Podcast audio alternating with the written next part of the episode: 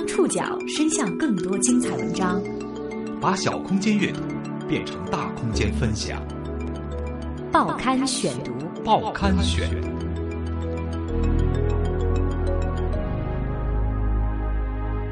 把小空间阅读变成大空间分享，欢迎各位收听今天的报刊选读，我是宋宇。今天为大家选读的文章综合了《新京报》《经济观察报》以及《华西都市报》的报道，我们将一起来认识一位特立独行的布鞋院士。也许你对他的另外一个名字比较熟悉——中科院扫地僧。一张不经意的照片，让中科院院士李小文一夜之间走红网络。在照片里，他蓄着胡子，黑衣黑布鞋，连袜子都没穿，如此低调简单，被网友尊称为《天龙八部》里其貌不扬却有着盖世神功的扫地僧。在各色媒体的推波助澜下，李小文的传奇经历一层层被拨开，网络上充满了排山倒海的惊叹之声。而作为国内遥感领域泰斗级专家的李小文，则希望这波舆论早点过去。报刊选读，今天为您讲述特立独行的布鞋院士。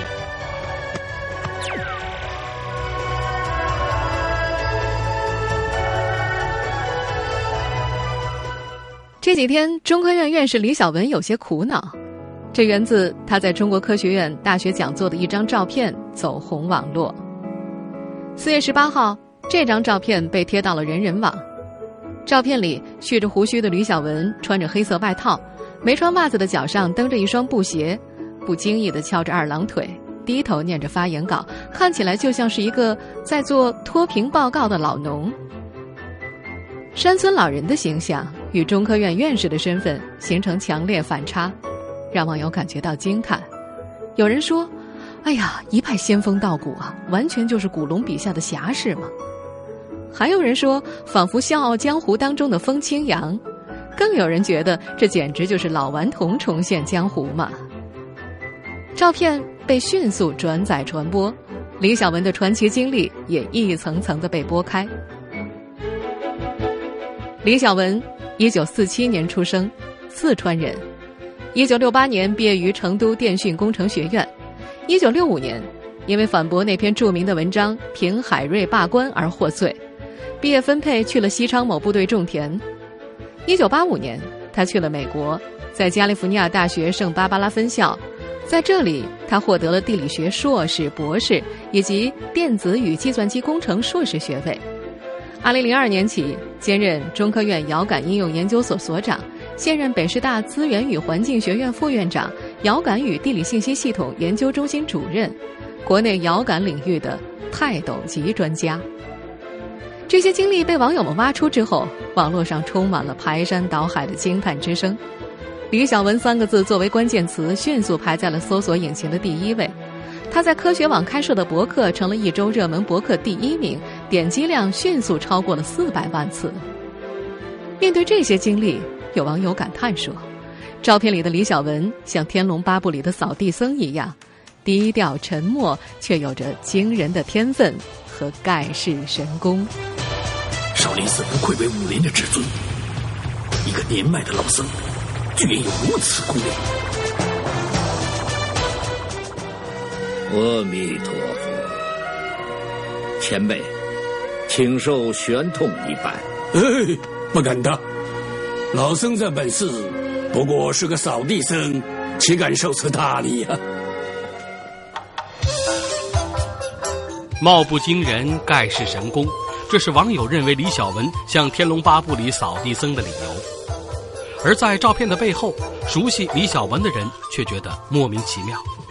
作为国内遥感领域泰斗级专家，李小文在学术界早就是人尽皆知的技术宅和优质书。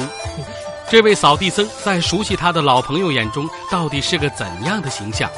报刊选读继续播出特立独行的布鞋院士。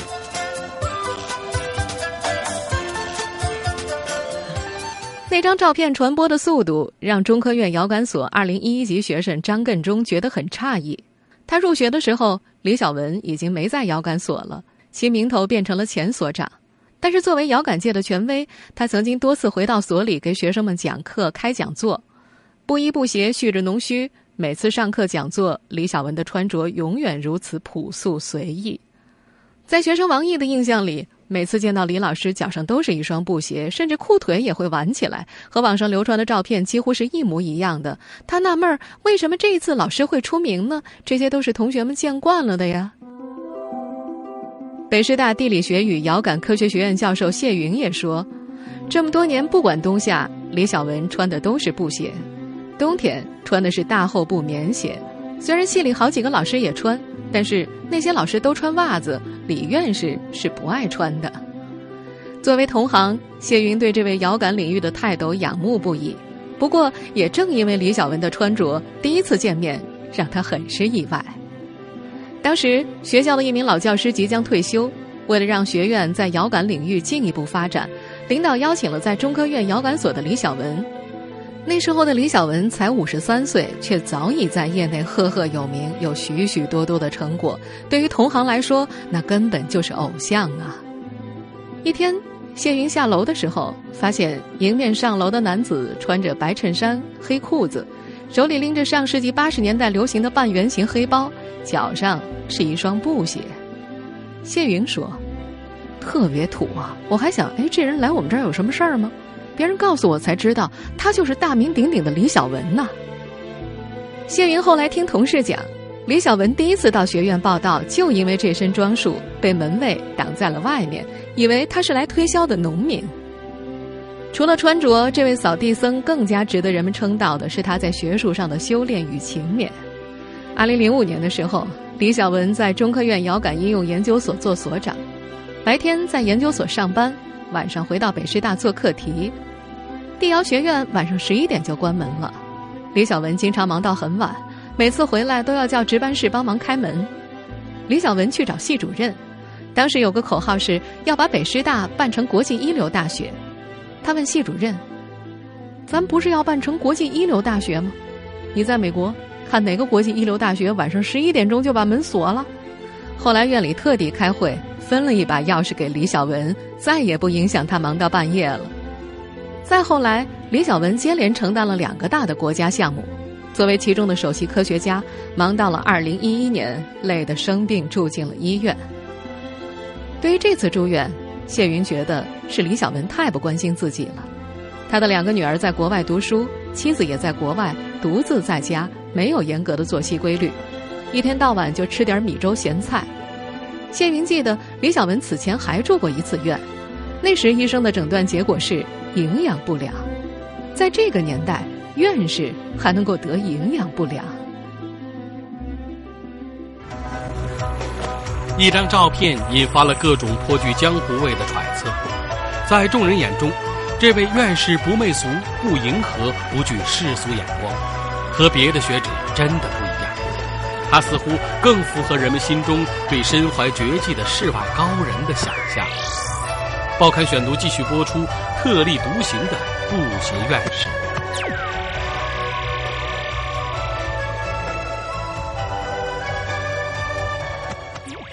早年在美国留学的时候，闲暇时李小文最喜欢读金庸的武侠小说。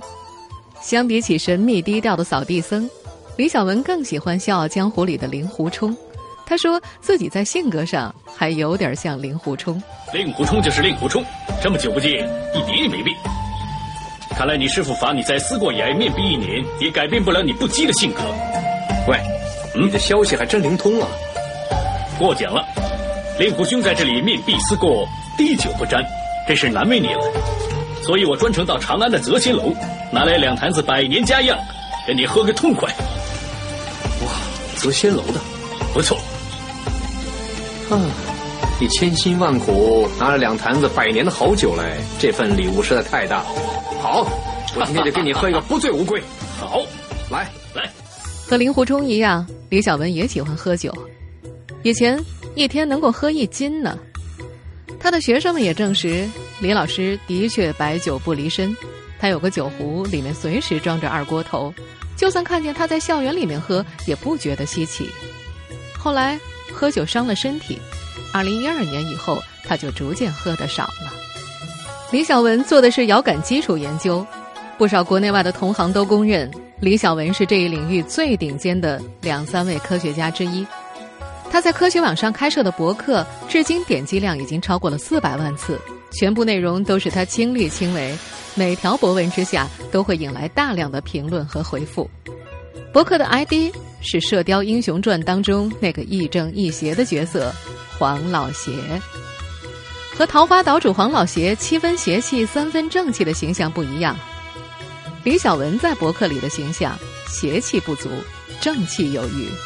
从二零一四年至今，他写的微博每天至少一篇，篇幅不限，多则数言，少则一个标题一个链接。他擅长利用社会新闻插科打诨，植入人生智慧。博客里的李小文也保持着江湖侠士争强好胜之风。在博客之中，诸如“平某某”和“莫某人掐一架”之类的标题并不少见。看法相左或者有意见者，必须要通过争辩分出个伯仲。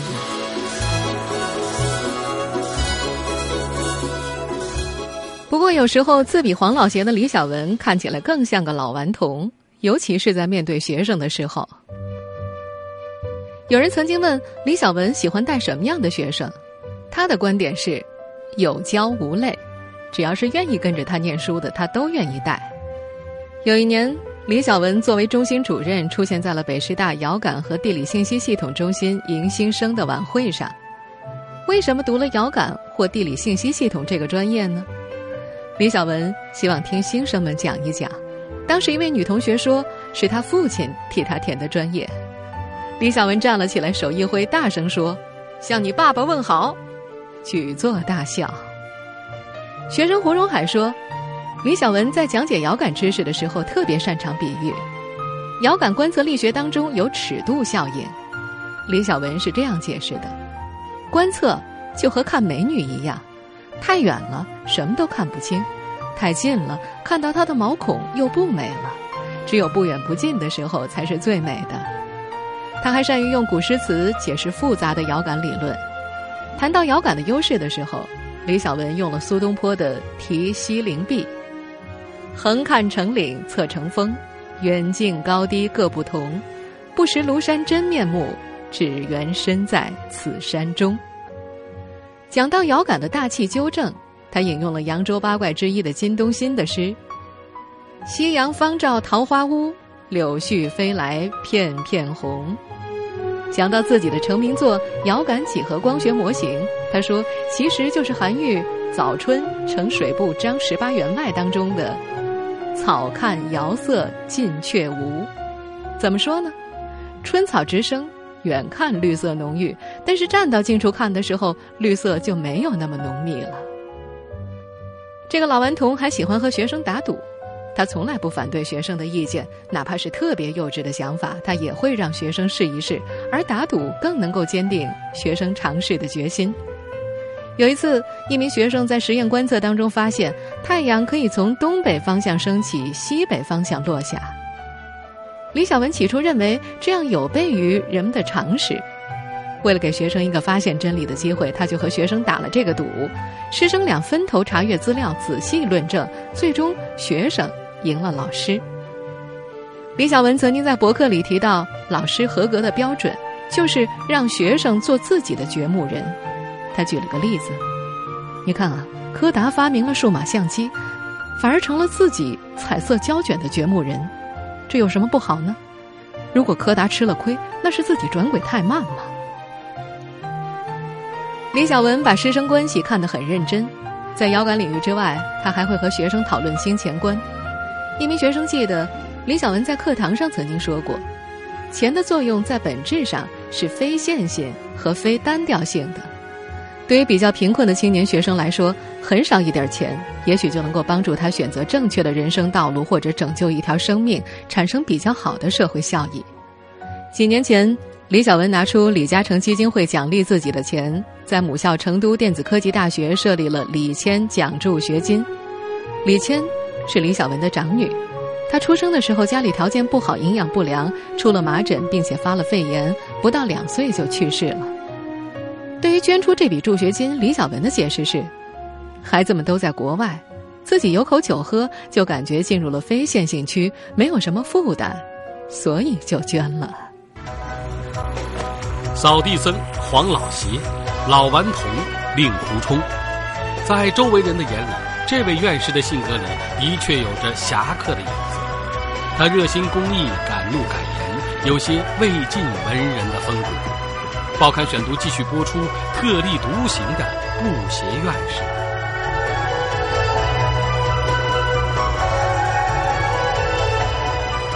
在媒体人的眼里，李小文可能算得上最不讨喜的那种采访对象。这位学术界的翘楚，在公开的报道当中，鲜少见到关于他的采访。一夜之间在网上火起来，疯传的也只有2009年某报的一篇旧文。2009年，吕家华人地质学教授姬少成在博客上发出了求助帖，替一位叫做董红春的羌族妇女寻找工作。董红春在地震当中失去了丈夫和女儿，丈夫的二姐和二姐夫也同时遇难，留下了一个孩子由她代为抚养。而她丈夫八十六岁的奶奶、六十四岁的父亲和一个智障的大姐也需要照顾。董红春原本被银行雇佣，但是还没有等到正式上班，地震就发生了，银行倒塌了，她也失去了即将得到的工作。为了照顾家庭，董红春急需一份稳定的工作。博文发出去没多久，李小文看到留言，立即答应帮忙。他通过自个儿兼职的成都的一所大学，为董红春谋得了一份人事部的工作。虽然最后因为董洪春离不开北川没能成行，但是李小文的热心肠还是给地质学教授姬少成留下了深刻的印象。对于李小文的其他印象，来源于他的个人博客。汶川地震之后的第二天，李小文在自己的博客上道歉，说大家都在关注汶川灾情，但是到那个时候他们还出不了一幅图。看见温总理去灾区。飞机上工作的照片还是地图，而不是遥感出的现实图。李小文说：“我们搞遥感的，真是恨不得打个地洞钻下去啊！就算是地震殉国算了。”这篇道歉的博文也为他赢得了业界良心的赞誉。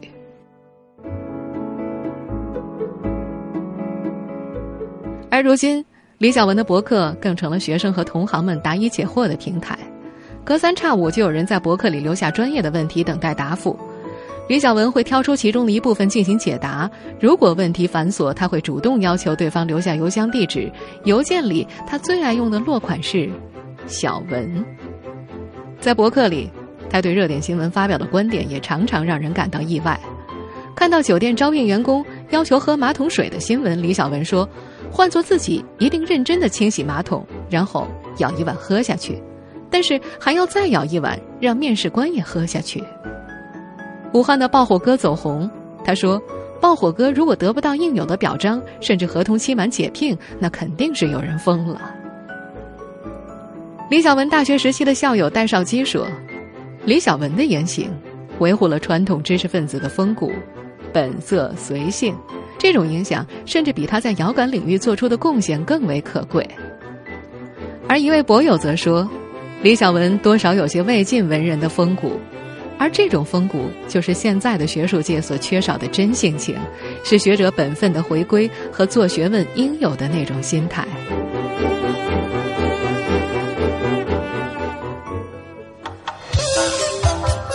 红遍网络是好事还是坏事？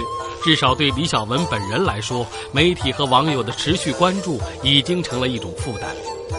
不过，六十七岁的老人有自己对付新闻的高招。他知道冷一冷之后，舆论的山洪就会消退。报刊选读继续播出特立独行的布鞋院士。面对记者打来的电话，李小文说：“冷一冷。”他的声音低沉而果断，这种气场与照片里那种看似做脱贫报告的老人似乎格格不入。只有在提到网友对他的评价的时候，他才哈哈一笑。谢谢网友们。十八号的那场讲座，在李小文看来，只算得上一次与学生们的闲谈，没什么特别的。如果不是因为那张照片，媒体蜂拥而至，他能够平静的研究遥感领域流行与分型的区别，或者继续研究环保部和国土部发布的全国土壤污染状况的调查公报。六十七岁的老人有自己对付新闻的高招，有时他会在电话里陪笑，理解一下，理解一下；有时他会用商量的语气说：“呃，再等等，等这波热点过去吧。”李小文了解新闻传播的规律，希望赶紧出个新闻，为自己那张被热炒的照片降降温。过了两天，温度没降，他又略带委屈地向记者解释：“哎，本以为这两天热度会过去的，然后在邮件里和记者商量能不能以文会友。”听说记者四处寻他，让李小文很不好意思。他说自己的文字不好，写文章有些词不达意，向记者请教文章该写成什么样子才算合格。其实，这位六十七岁的老院士是在谦虚，他用几句简单的古文就可以解释复杂的遥感原理。在博客里，近百名网友给李小文留言说他红了，李小文不做回应，只以“敬达好友”为题留下了博文，里面有个链接。是河南贫困县舞阳县的贴吧。四月初，舞阳县有中小学数千名教师停课，抗议被克扣的工资一直没有得到回应。有网友揣测李小文的本意，他不希望自己作为院士因为一张照片而走红，而是希望更多的普通教师的合法权益得到应有的关注。